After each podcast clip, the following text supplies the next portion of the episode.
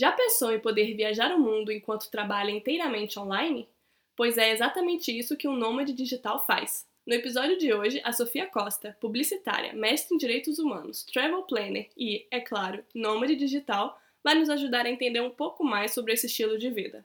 Eu sou a jornalista Carol Alves e esse é o Epifanias, um podcast feito para quem, assim como eu, é um curioso.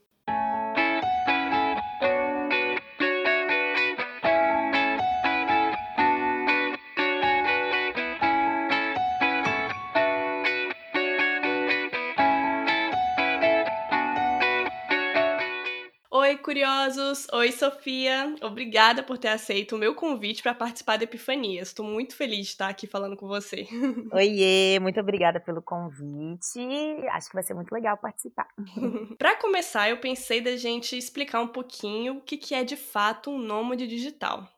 E eu vi que, segundo a Rock Content, é o seguinte: nômade digital é um profissional que trabalha online e, portanto, não precisa estar presente em um escritório, cidade ou país em particular.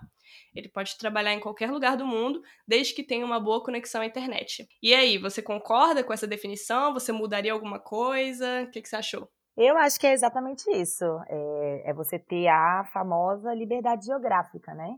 De poder trabalhar de qualquer lugar, só precisando de internet e seu computador. Então, conta um pouquinho pra gente como é que você acabou aderindo o nomadismo, porque eu sei que agora você tá na Tailândia, né? Isso, agora eu moro aqui na Tailândia.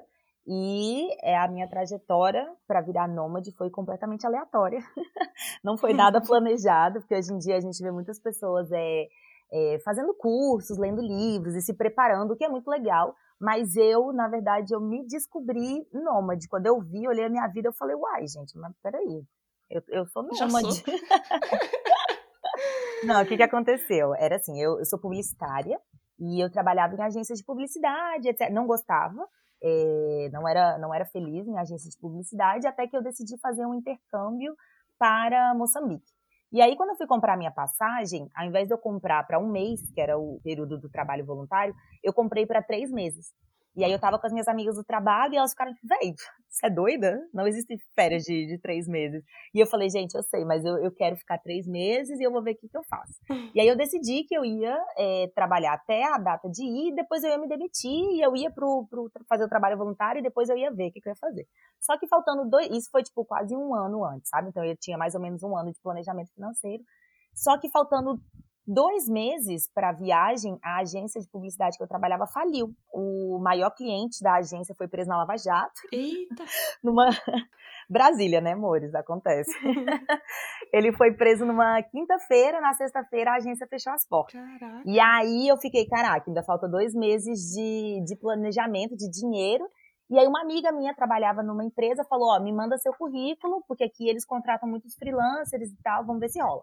Mandei, só que no mesmo dia, um antigo chefe me chamou para fazer um freela para ele de dois meses, então deu certinho. E aí pronto, eu fiz meu freela, segui minha vida. Um dia antes de eu embarcar para essa viagem, esse, essa empresa que eu tinha mandado meu currículo me liga, falando: Ah, Sofia, saiu um projeto tal, a gente queria que você trabalhasse com a gente, você topa?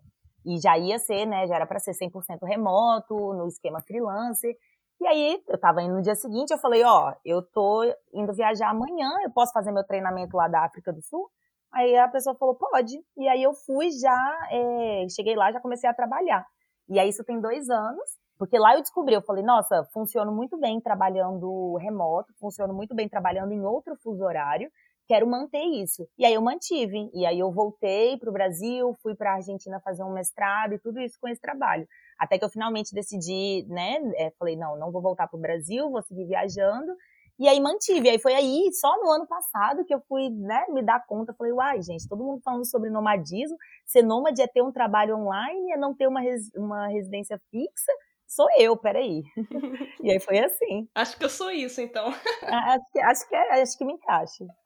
Ah, então foi uma coisa que aconteceu. Quando você viu, já estava rolando. Exatamente. E como é que é, na verdade, a sua rotina que você falou? Ah, eu trabalho em qualquer fuso horário, para mim é tranquilo. Mas e aí, por exemplo, a Tailândia e o Brasil é completamente diferente. Então você trabalha de madrugada? Exatamente. Eu nunca tinha trabalhado num fuso tão diferente. Eu comecei trabalhando é, na África do Sul e Moçambique, que a diferença de fuso são cinco horas. Então eu trabalhava à noite também, é, mas era, era ok, era, eu terminava umas nove horas da noite.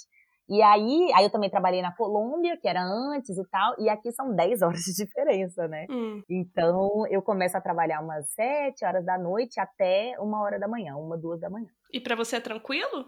Olha, é tranquilo, porque, tipo assim, eu, eu acho que eu, eu, me, eu me adapto, entendeu? Então, eu já sabia que ia ser de madrugada, então eu gosto porque eu tenho o dia livre para mim. Eu posso, e aí durante o dia eu posso me dedicar a meus outros projetos, a minhas, meus outros trabalhos. Só que depois de seis meses, já tem seis meses que eu tô trabalhando assim, é, vai dando uma cansada, sabe? E aí, qual é a solução? Não, enquanto eu estiver aqui, é, é isso, entendeu?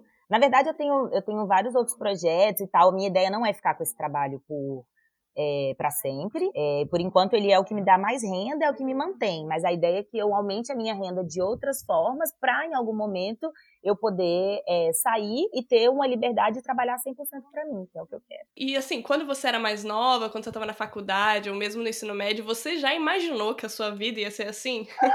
De jeito nenhum, menina. A primeira vez que eu entrei num avião na minha vida, eu tinha 20 anos de idade, eu já estava quase no final da faculdade. Então, assim, jamais passou pela minha cabeça que eu ia poder viver viajando o mundo e trabalhando de onde eu estivesse. Uhum. E agora eu queria te perguntar, você, você se considera bem sucedida? Primeiro a gente tem que discutir a questão de, né, o que, que é a definição do sucesso, né? Exatamente. Só fazendo um parênteses aqui, porque antes, quando eu era mais nova, eu pensava assim, a minha ideia era assim, ah, você é bem-sucedida quer dizer que, para mim, pelo menos, era assim, manter o meu padrão de vida que meus pais me deram, sabe? Uhum. Só que a gente é formado em comunicação, né? Aí a gente sabe que o buraco é um pouco mais embaixo. Mas depois, com a maturidade, eu fui percebendo, pelo menos para mim, hoje em dia, ser bem-sucedido é, cara, ser feliz com o que você tem, sabe? Tem gente que quer um pouco mais, tá sempre almejando mais, mas eu acho que bem-sucedido é você que diz.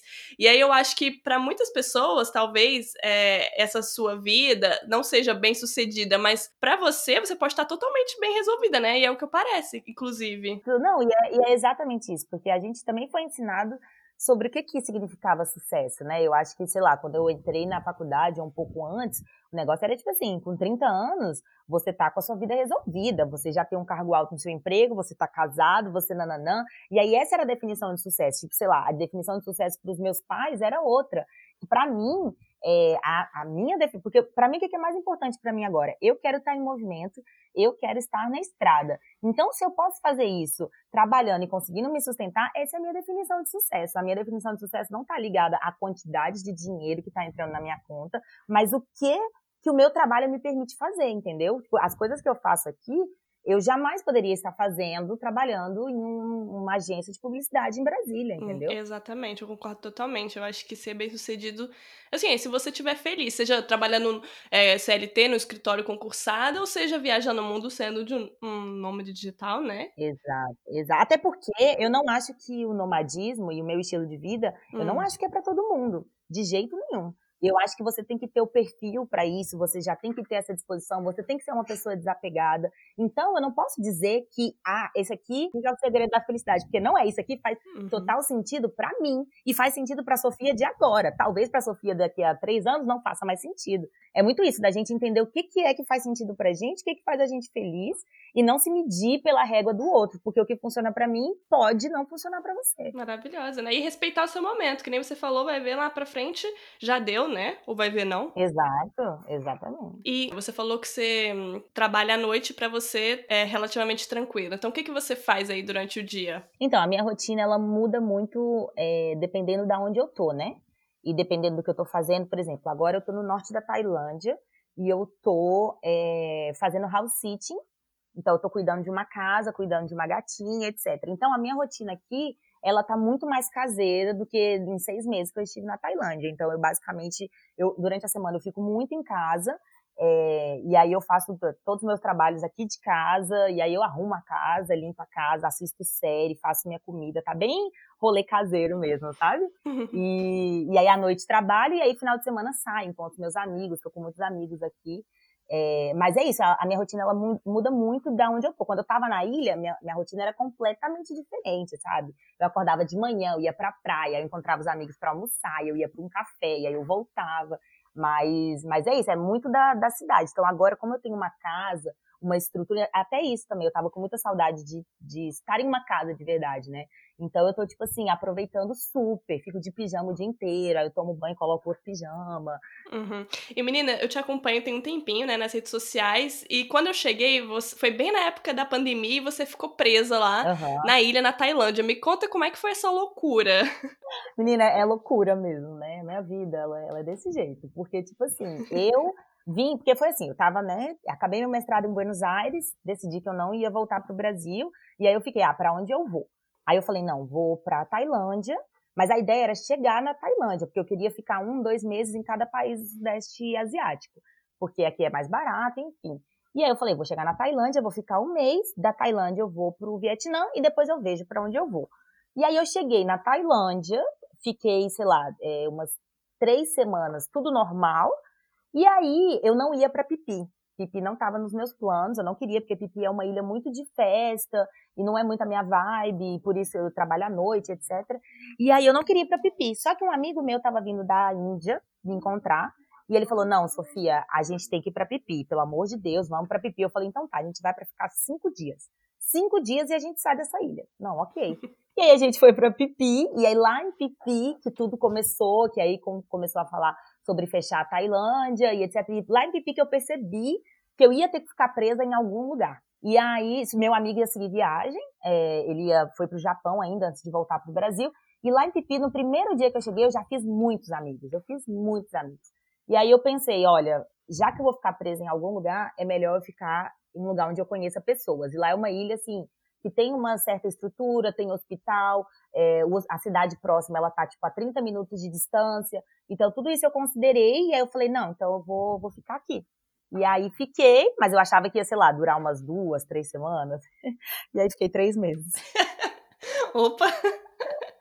Opa! Mas a pandemia foi, assim, ninguém planejou isso, mudou os planos de todo mundo. Assim, na verdade, durante o processo que você ficou presa, bateu um desespero? Meu Deus, o que, que vai acontecer? Ou você ficou tranquila? Menina, não bateu desespero em nenhum momento. Em nenhum momento, eu juro para você. Quando começou isso, a galera começou a surtar, a surtar, a surtar de verdade. Tipo assim, uhum. é, voltando para casa, pagando voo caríssimo para voltar e desesperado. E teve um voo de repatriação pro Brasil que foi grátis Muita gente voltou nesse voo. Eu nunca considerei voltar. Isso não. Porque que, que acontece? Eu já saí sem planos de voltar, entendeu? Eu saí com meu emprego, já me desfiz de todo, me desfiz do meu apartamento em Buenos Aires, me desfiz de praticamente todas as minhas coisas. Então eu já vim sem plano de voltar. O que alterou nos meus planos foi, era para eu estar em constante movimento. Aí eu tive que estar parada. E, sei lá, o dinheiro que eu perdi foi porque eu já tinha tirado o visto do Vietnã. Mas assim, eu não tinha comprado voo, eu não tinha. Então, tipo assim, não alterou tanto a minha vida, sabe? Meus planos já era não voltar. Então foi tipo assim, ok, eu fico, eu tava numa ilha paradisíaca. Eu tava num lugar maravilhoso, eu tava cheia de amigos. Pra que que eu ia voltar, sabe? Então eu não desesperei, em nenhum momento eu pensei em voltar. Eu falei, ah, eu vou ficar e vou ver o que acontece. E foi isso. Muito bom. Você falou que você faz muitos amigos muito fácil. Mas sempre foi assim? Você nunca enfrentou nenhum tipo de problema, nenhum, nunca se sentiu sozinha ou sempre foi muito bem acolhida? Desde a minha primeira viagem, sempre foi muito fácil fazer amigos, muito, muito fácil. E tipo, nem era porque eu me aproximava das pessoas, as pessoas se aproximavam de mim. E eu sempre fui muito aberta e etc. Então, desde a minha primeira viagem me mostrou isso, que era tipo assim, que eu conseguia fazer amizade muito fácil. E desde então, Nunca tive nenhum problema. Juro para você, às vezes quando eu quero ficar sozinha, eu tenho que deliberadamente me esconder em algum lugar para eu ficar sozinha, porque o natural é estar tá sempre rodeada de pessoas. É legal você falar isso, porque como eu te falei, eu tô aqui na Austrália, né, fazendo, tô fazendo uma pós-graduação. Uhum. E um dos principais medos que eu tinha era justamente de me sentir sozinha. Eu vim com meu namorado, né, mas mesmo assim, a gente fica, ai, eu vou sentir falta da família e tal. E realmente bate, mas pelo menos para mim, não, não foi uma coisa assim que. Ai, meu Deus, minha mãe vai escutar esse podcast e vai ficar chateada. Mentira, mãe. Tadinha, minha mãe também. Eu falo, né, que eu, não sinto, que eu não sinto falta, eu falo que eu não tenho casa. Acho que ela fica meio chateada. não, mas elas sabem que não é desse jeito que a gente tá falando. Mas enfim, né? Mas que não é aquela solidão toda, né? Pelo menos para mim. Aqui, eu moro aqui, né, na Austrália, mas para você que fica mudando também, que bom que você também não se sente assim sozinha. Porque na estrada, na viagem, as pessoas elas estão mais abertas também, sabe? É muito mais fácil você fazer amizade. Uhum. Acho que as pessoas até acham legal esse estilo de vida, mas eu acho que até tem medo de tentar, justamente porque, principalmente por sermos mulheres, a gente fica, ai, mas será que é seguro? Ou será que eu não vou me vestir sozinha? Mas eu realmente, o que você falou é verdade, que eu acho que não é para todo mundo. Não, não é. Mas eu acho que é tipo assim, eu acho que as pessoas, elas hum. pensam muito, sabe? Pensam demais, e ai, isso, que pode acontecer isso, e não sei o quê.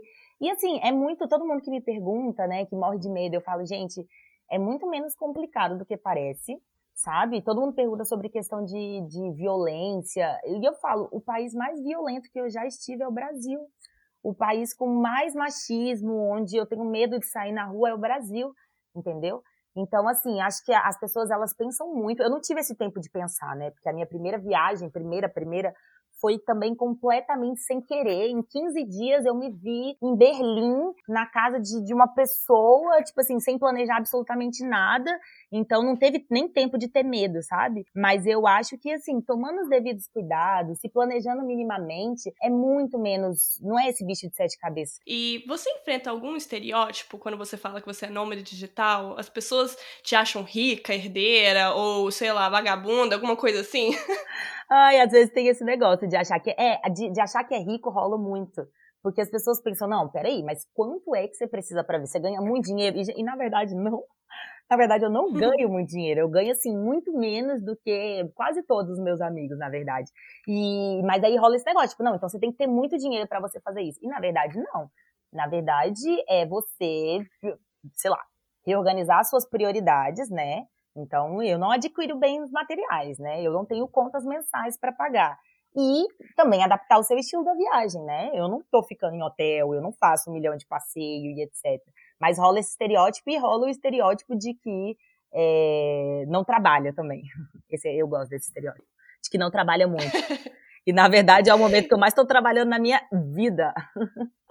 É, você já sentiu algum tipo de preconceito por ser negra nos outros países? Porque, por exemplo, aí na Tailândia eu sei que não existem muitos negros, né? E como é que é aí para você? Cara, na Tailândia é muito doido, porque eu já vi me preparando psicologicamente justamente por isso, né? Não, é um país que não tem pessoas negras, então, né? Já vamos se preparar psicologicamente. E, na verdade, nunca passei por nenhuma situação aqui na Tailândia. Fiquei até surpresa, inclusive. E aí eu não sei a que, que eu posso atribuir isso, se é a religião ou se é pela cultura tailandesa que eles são assim muito educados, eles nunca vão, sei lá, te olhar estranho ou enfim. Mas já passei por várias situações na Europa o tempo inteiro, na América Latina também, no Brasil o tempo inteiro. Por isso que aqui eu estava me preparando e aqui é o lugar mais tranquilo de todos. É né, nessa questão racial. Eu nem, nem vou dizer assim, ah, não, porque eles não pensam. Não, mas é porque, tipo assim, eles não falam, eles não olham. Completamente diferente na Europa, que eu andava na rua e as pessoas pedindo pra pegar no meu cabelo, sabe? Jura? Então, nossa, mas muito. Não, se fosse só pra pegar no cabelo era bom. Vários países as pessoas, tipo assim, meu Deus, posso tirar uma foto com você? E tipo assim, nossa, você é tão exótica que eu preciso tirar uma foto exótica. com você. Ai, meu Deus. Exato. Na Europa. Então, tipo assim, é, passei por situações muito mais desagradáveis na Europa do que, do que aqui. Aqui não passei por nenhuma, em seis meses, nenhuma. Eu tenho algumas amigas que têm é, interesse em viajar sozinha, principalmente para a Ásia, só que ficam com medo porque acham que a Ásia é muito perigoso para mulheres. Você se sente insegura aí por ser mulher? Nem um pouco, nem por um segundo. É tipo assim, a eu posso falar pela Tailândia, né? A Tailândia uhum. é um país muito seguro. E isso que eu falo de, tipo assim, os caras não olharem para você na rua, isso é muito sério. Ele não vai olhar, entendeu? Você não vai passar e vai sentir aquele olhar, você não vai escutar um assobio. É, a Tailândia é um país, eu acho que é um dos países mais seguros que, que eu já fui, na verdade. E eu não falo sozinha, tipo assim, eu tenho um monte de amigas mulheres viajando sozinha aqui, e esse é um consenso entre todo mundo sobre a segurança da Tailândia. E aí, eu não, eu, eu acho que o, a religião, não, o budismo não é uma religião, né, é uma filosofia. Eu acho que o budismo tem muito a ver com isso também, sabe? E muito da cultura tailandesa. É, eu acho um país extremamente seguro. Bom, e o que você mais gosta nesse estilo de vida? Cara, é, com certeza é a liberdade geográfica. É poder estar onde eu quero estar e é poder, tipo assim, quero ficar aqui por um mês. Não, mudei de ideia, quero ir embora amanhã e eu poder ter essa liberdade, sabe? De estar onde eu me sinto bem, eu não sou obrigada a ficar em um lugar, ficar em uma cidade, isso para mim é, é a coisa que eu mais gosto. Por isso que eu falo que esse meu emprego atual, ele não é o emprego que eu quero ter para minha vida e etc. mas ele me permite o que para mim é mais importante, que é a liberdade geográfica. Uhum. E é aquilo que a gente estava falando antes, né, com relação a agora faz sentido para você, daqui a pouco talvez não faça, né? E aí você procura outro emprego. Exatamente. Uhum. E o que você menos gosta? Quais são as desvantagens de ser um nômade digital? Cara. Não tem. Eu... Nenhuma. não, eu vou dizer, tipo assim, a desvantagem de ser um nômade, eu realmente eu não, eu não, eu não sei dizer. Eu acho que eu posso dizer desse agora, do meu trabalho atual e no momento atual, eu acho que a desvantagem pode ser a questão do horário, que às vezes fica complicado, sabe? É, de você ter que, uhum. eu, eu ter que sempre, estar tá adaptando os meus horários, e meus horários são muito diferentes dos horários das pessoas. Mas assim, para mim, Sofia, no atual momento, eu não vejo desvantagens, porque tipo, ah, sei lá, eu tô, né, me mudando constantemente de casa, isso não é um problema para mim eu tenho que me readaptar a novas realidades. Isso também não é um problema para mim. Então, é isso que eu te falei. É, no momento faz muito sentido. E eu vi que tem alguns tipos de viagens que são favoráveis para nômades digitais, como você mesma falou aqui do house sitting e também do voluntariado, né? Que eu vi também no seu Instagram. Então, você pode explicar um pouco mais pra gente? Então, é, o voluntariado, existem várias formas de, de voluntariado, né? É, o primeiro voluntariado que eu fiz em Moçambique ele era a ideia era eu ficar numa casa de família e aí eu trabalhava dava aula em duas escolas e a ideia era você viver é, de fato como as pessoas dali vivem e tal e esse foi muito interessante aí tem outros voluntariados que são mais curtos é, de você trocar é, trabalho por hospedagem né de você trabalhar em hostel de você trabalhar em hotel eu tentei eu fiz um desse eu trabalhei num centro de yoga trocando trabalho de fotografia por, por hospedagem mas esse aí eu vi que não funcionou muito bem para mim por causa do meu outro trabalho, sabe? Por causa dos meus horários. Então, para mim, estava muito pesado. É, muitas coisas para eu fazer, eu não estava dormindo, etc. E aí tem o house sitting, que para mim está funcionando perfeitamente, que encaixa perfeitamente com esse momento da minha vida que eu tô agora. Que é isso, de você ficar na casa de alguém, cuidando da casa, geralmente tem algum animal de estimação, tomando conta do animal de estimação e podendo usufruir de tudo que tem na casa sem pagar o aluguel. Então, o House City para mim está sendo tudo o que eu precisava no momento. Esse House City me lembra, você já viu o Amor não tira férias? Ai, sim, que aquelas trocam de casa, não é? é, só que no caso elas trocam de casa, né? Mas é mais ou menos isso, né? Você vai para casa da pessoa isso. e cuida da casa dela, né? É, você cuida da casa dela e aí tipo tudo que você tem que fazer numa casa, você vai fazer na casa, entendeu?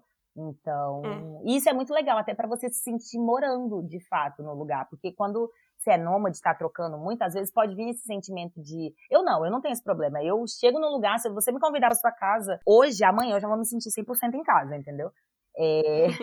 Mas geralmente, sei lá, as pessoas podem não se sentir muito em casa. E aí você fazer isso, você tá numa casa de verdade, traz esse sentimento maior de pertencimento, o que é muito legal. Sim. E, bom, eu vi no seu Instagram que uma dica que você falou para ser nômade digital é viajar para lugares em que o real é desvalorizado. Exato. Beleza. Mas e se você quiser viajar para um país que seja mais caro? Até porque a moeda do real não tá essas maravilhas, né? E aí, como é que faz? Não, então, é, é uma questão de, de planejamento mesmo, né? Eu, porque a questão é, eu saí do meu, saí de Buenos Aires e já vim direto para cá. Então eu não fiquei tipo assim, ah, vou ficar um ano juntando dinheiro. Não. Então a minha ideia é viver com o salário que eu ganho por mês, que é em real. Então, tipo assim, com o salário que eu ganho em real, eu não posso viver na Europa. Com um euro a sete reais não tem a menor condição. Então, por isso que eu escolhi um país onde o real fosse um pouco mais valorizado. Mas aí, quando a pessoa ela quer ir para um país que é mais caro, quer ir para a Europa, se tiver um planejamento um pouquinho maior, funciona. Você já fez essa experiência? Já foi para um país que é um pouco mais caro? Ah, não, já fui, já fui demais. Eu fui muitas vezes para a Europa, é, já fui para a Suíça, que foi o país mais caro que eu já fui na minha existência. E alguns países de África também que eu fui eram bem caros. Então. E, e na verdade, nossa moeda agora tá horrível. Então, aqui na Tailândia nem tá tão mais barato assim, sabe? Quando eu cheguei ainda tava, agora já não tá tão.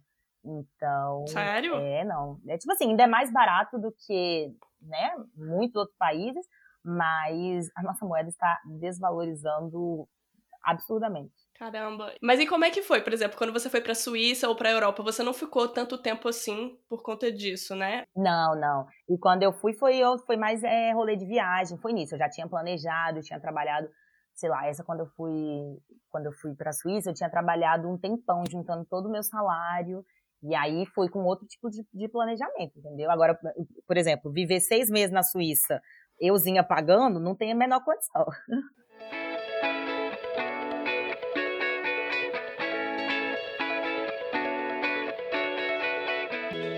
Bom, vamos lá agora para a pergunta do ouvinte.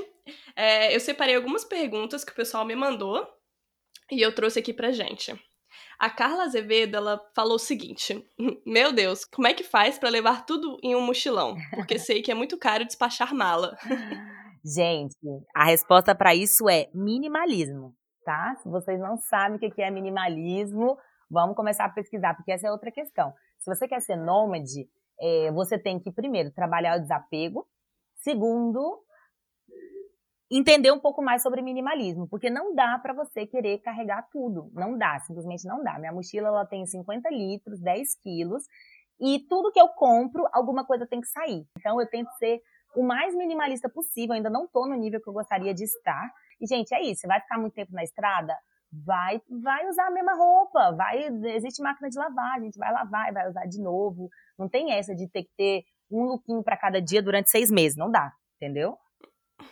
É o bom de, de fazer amizade que você vai trocando os looks também, né? Não, pois é, vai trocando look. E sempre assim, sempre que a galera vai embora, a galera deixa a roupa pra trás, aí você pega a roupa e não sei o quê. Eu acho que isso do, do nomadismo é muito legal, né? Porque que nem você falou, você acabou virando minimalista mais por conta disso, né? E você acaba vendo outros estilos de vida, acaba se conhecendo e, e aderindo ou, é, outros estilos de vida para você, né? E também acho que é muito isso de tipo você entender quais são as coisas que você precisa para você viver, entendeu? O que, que você realmente precisa. E aí, quando você coloca isso, é, eu acho que fica mais fácil eliminar. E eu não vou dizer que eu sou 100% minimalista. Não, óbvio que eu tenho algumas coisinhas. E eu acho que a gente também tem que. É isso, é sobre entender o que, que faz sentido para você, sabe? Uhum. Então, é, eu não tenho muitos bens materiais, mas eu tenho algumas coisas que fazem sentido para mim, sabe? Então é muito isso, de entender, ok, o que, que eu realmente preciso, o que, que e para mim é isso, eu, eu, tenho o que eu preciso apenas. Hum.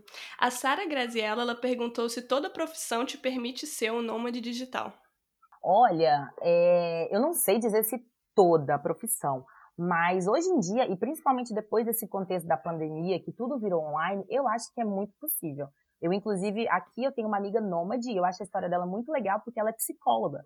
Ela é psicóloga e ela é nômade. E quando você pensa nisso, talvez você, você pense, não, mas não dá para um psicólogo ser nômade. E dá, sabe? Eu acho que eu acho que todos os trabalhos eles podem ser adaptáveis para o online. O grande problema é que algumas empresas ainda não estão tão abertas a isso, né? Só que depois desse contexto de pandemia, eu acho que nesse sentido as coisas elas vão mudar bastante, porque as empresas estão vendo que você não precisa da pessoa ali fisicamente para ela entregar o trabalho dela. Exato. Eu acho que a pandemia também vai mudar muita coisa. Assim, talvez mais empresas aderirem ao trabalho remoto. Quem sabe um dia a gente consiga é, trabalhar por produtividade, não por carga horária. Esse é o meu maior sonho. Porque ninguém merece ficar até é, cumprindo horário, porque você tem que cumprir e já terminou tudo que você tem que fazer. Exato. Não, e era isso que era isso que eu detestava em agência, sabe? Tipo assim, eu já fiz meu trabalho, já entreguei as minhas demandas. Por que, que eu tenho que ficar aqui até sete horas da noite, sabe? Isso nunca fez uhum. muito sentido na minha cabeça. Tipo, se eu já entreguei tudo que eu tinha para entregar, por que, que você quer me ver aqui na sua frente, entendeu? Então, eu acho que nesse sentido, talvez as coisas mudem. Tomara que mudem um pouco, porque que é isso, sabe? A gente.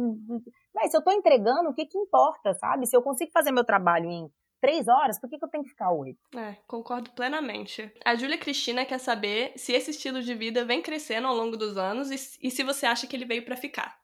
Ah, com certeza. Com certeza vem crescendo. E agora é isso, né? Agora as pessoas elas estão muito mais interessadas nisso. Agora as pessoas elas estão querendo ter mais liberdade, né? Não tipo assim, viver para trabalhar, poder, né? Tipo, estou trabalhando, mas estou vivendo coisas diferentes. Então eu acho que é uma coisa que veio para ficar com certeza e que cada dia mais as pessoas vão se interessando mais por isso. As pessoas não estão mais felizes no esquema oito horas dentro de um escritório, sabe? Sim, principalmente, eu estava lendo sobre isso, é, os millennials e geração Z. A gente tem outros pensamentos, sabe, do que nossos pais, do que, que é feliz. O que a gente estava conversando, né? Do que, que é ser bem sucedido. É diferente pra gente. Não, e por exemplo, sei lá, para os nossos pais, é...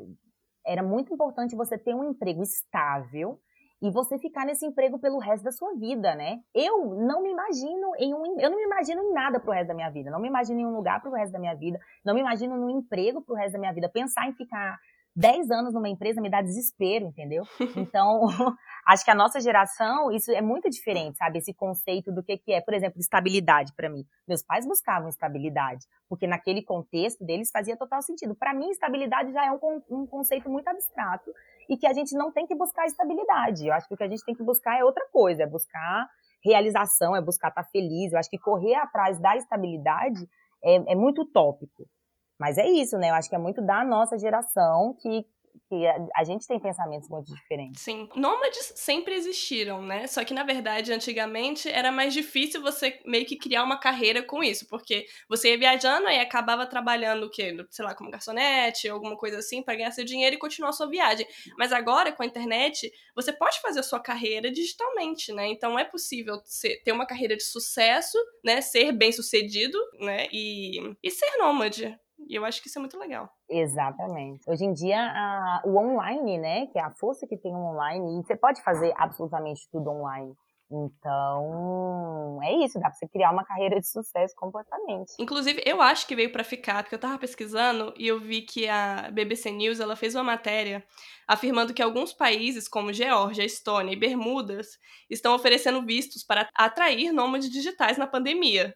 E isso não é algo, Exato. não é algo novo, porque eu, eu também pesquisei e eu vi que a Alemanha, República Tcheca, Portugal e Noruega também já têm visto para freelancer. Isso é muito legal. É, não, então, você tá vendo que é uma coisa que está se estabelecendo, que os países estão percebendo e estão criando vistos específicos para para pessoas nômades, para freelancers. Então eu acho que é muito é, daqui para frente vai ser cada vez mais uma realidade. O Matheus Souza ele perguntou como ele pode se tornar um nômade digital.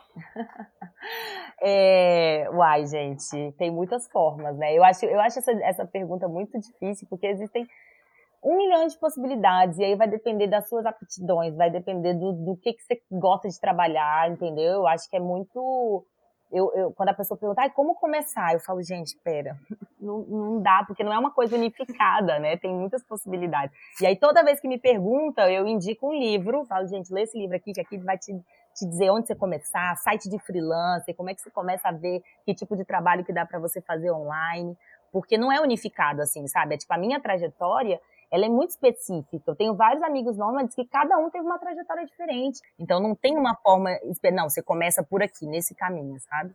Acredito que o primeiro passo, na verdade, é criar coragem para fazer, porque é um estilo de vida totalmente diferente, né? Então você precisa é, dar a cara a tapa para enfrentar a sociedade, né? É, não, total. Bom, e você falou do livro, inclusive eu queria indicar aqui pra galera o livro do Matheus de Souza, que é um dos nômades mais conhecidos do Brasil e considerados um dos top voices 2016 pelo LinkedIn, que se chama Nômade Digital, um guia para você viver e trabalhar como e onde quiser. Você já já leu esse livro, Sofia? Já ouviu falar? Então, esse, esse é o livro que eu sempre indico para as pessoas. Inclusive, Matheus é meu amigo. a gente se conheceu é, no Instagram. É, por causa de um podcast também, olha só. Hum. Eu escutei um podcast que eu tinha participado, o Matheus foi convidado para participar, eu escutei o podcast, achei a história dele legal, segui ele no Instagram. Ele me seguiu de volta e a gente ficou conversando no Instagram. E a gente descobriu que a gente vinha para Tailândia na mesma época. E aqui na Tailândia a gente se conheceu, moramos na mesma ilha por muito tempo. E, enfim, e o Matheus ele já tá nesse, nesse rolê de nomadismo há muitos anos. E ele faz a renda dele 100% online, ele trabalha 100% para ele. Então, por isso que ele realmente é uma referência. E eu sempre indico o livro dele, porque ali ele foi mastigadinho no, ok, quais são as possibilidades? Quais são os sites que existem? Como é que você faz para você começar a se preparar? Ele deu o passo a passo. Então, quando alguém me pergunta como começar, eu falo, não sei te dizer, leia este livro. Cara, posso falar? Eu acho muito legal isso que vocês fazem, tipo, de, de ser nômade digital mesmo, que nem a gente falou, você acaba aderindo a outros estilos de vida, tipo o minimalismo, que eu acho tão importante, como você falou, a nossa sociedade é extremamente capitalista, como a gente é consumista, sem necessidade. É, não, e aí você vai conhecendo outras formas de existir, né? Isso é muito, isso é muito legal, porque quando você você é nômade, você vai conhecendo outras pessoas e que vivem de outras formas, e aí você vai agregando na sua vida o que faz sentido para você, sabe? Mas é legal mesmo. E eu acho que você evolui muito como pessoa, né? Começa a dar valor para umas coisas e deixando de dar valor para as outras, né? Essa é a visão que eu tenho. Com certeza. Com certeza. O que mais você acha que te agregou nessa sua vida nômade, assim? O que você acha que mais mudou da Sofia que não era nômade para a Sofia de agora? Eu acho que principalmente o, o dar importância para as coisas, sabe? Então, assim, E também a forma, muita forma de, de ver a vida, porque quando você tá vivendo essa vida, é tipo assim, você entende que não dá para você se estressar o tempo inteiro, não dá para você se desesperar. Se alguma coisa deu errado, não é o fim do mundo. Eu acho que muito essa forma de ver a vida de uma maneira mais leve, sabe?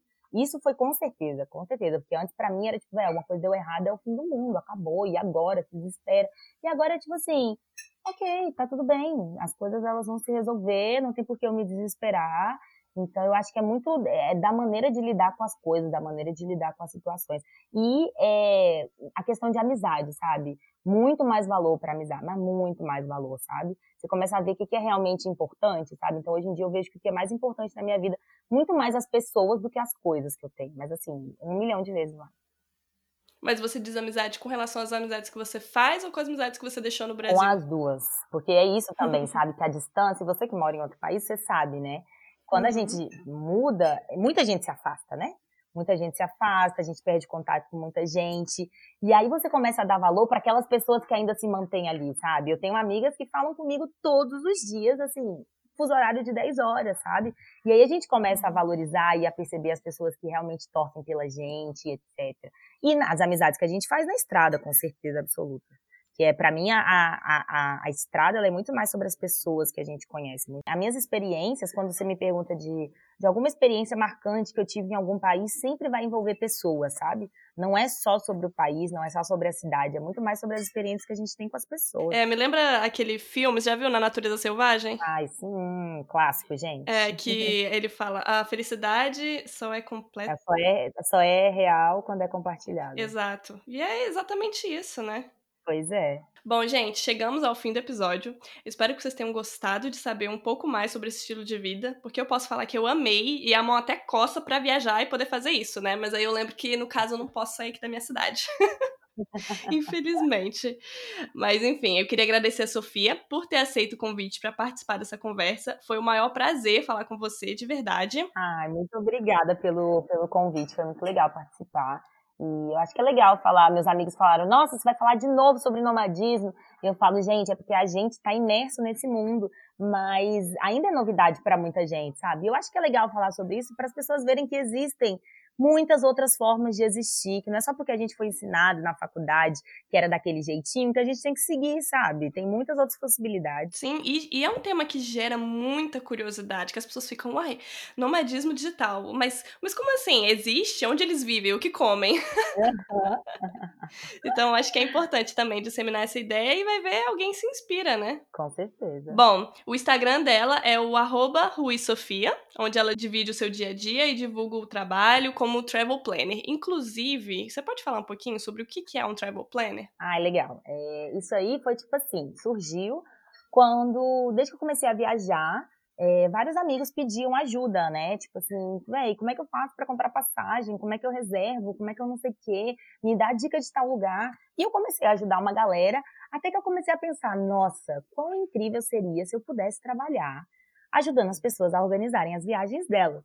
E ficou isso na minha cabeça muito tempo, até que ano passado eu decidi criar o Pretas pelo Mundo, que é o meu site, a minha marca, e o Personal Travel, que é justamente sobre isso, sobre é, ajudar as pessoas a organizarem as suas viagens, independente do da onde no processo elas estejam, e que seja, e não, é, a ideia não é que a pessoa faça o tipo de viagem que eu faço, sabe? É que ela faça uma viagem que tenha a ver com ela. Inclusive, quando eu falava de outro trabalho e etc., é, é esse, entendeu? É, esse, é com isso que eu trabalho também, sou personal travel. E a minha ideia é trabalhar 100% com isso, é, ajudando as pessoas a planejarem as suas viagens. Adorei. Bom, curiosos, comentários, críticas e sugestões, a gente se fala pelo meu Instagram, arroba podcastepifanias, e pelo e-mail podcastepifanias.gmail.com. Todas essas informações eu vou deixar aqui na descrição do episódio para vocês. Um beijo e até mais!